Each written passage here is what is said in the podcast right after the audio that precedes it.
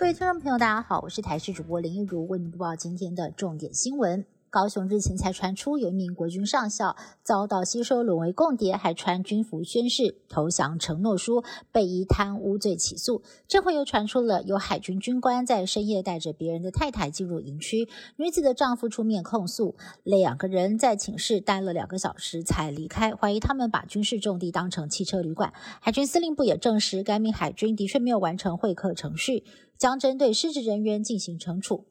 提到科技业，不少人的第一印象就是百万年薪，让很多人抢着要当科技新贵。不过，最近有台中的网友却感慨，现在要当工程师的薪水已经不如以往，甚至月薪掉到了三十五 K 以下，让他在投履历表的时候吓了一大跳，忍不住上网提问：怎么在台中当工程师的待遇这么差呢？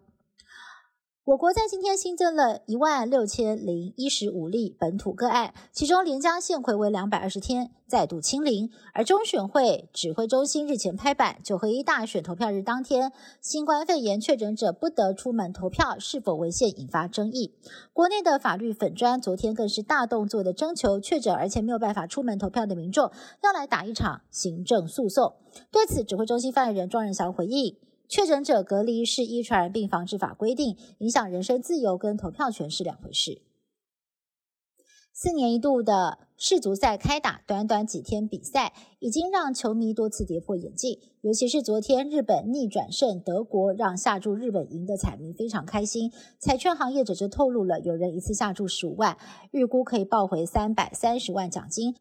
而业者也是非常的看好这次的球赛，渴望让业绩提升五倍。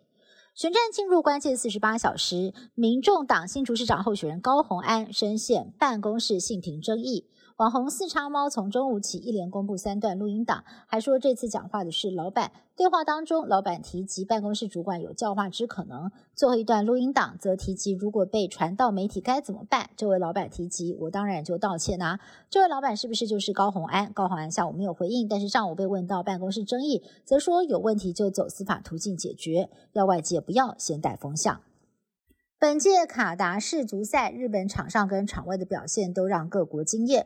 日本队除了爆冷门踢赢了德国之后，赛后休息室整理的一尘不染，展现高度自律，还留下纸鹤跟纸条感谢。国际足总也特别发文道谢。另外，日本的球迷们自动自发清理球场垃圾，展现了优良的球品，不但让各国的球迷跟媒体大开眼界，也赢得了国际的尊重。二零二卡达氏族祭出禁酒令，禁止在场馆内贩卖酒精饮料，让球迷们叫苦连天。卡达的限制很多，饮酒规定相对宽松的杜拜，从卡达首都杜哈搭飞机只要一个小时，也成了许多球迷的首选，也让杜拜这次呢意外的坐收渔翁之利，赚了不少观光财。以上新闻是由台视新闻部制作，感谢您的收听。更多新闻内容，请您持续锁定台视各节新闻以及台视新闻 YouTube 频道。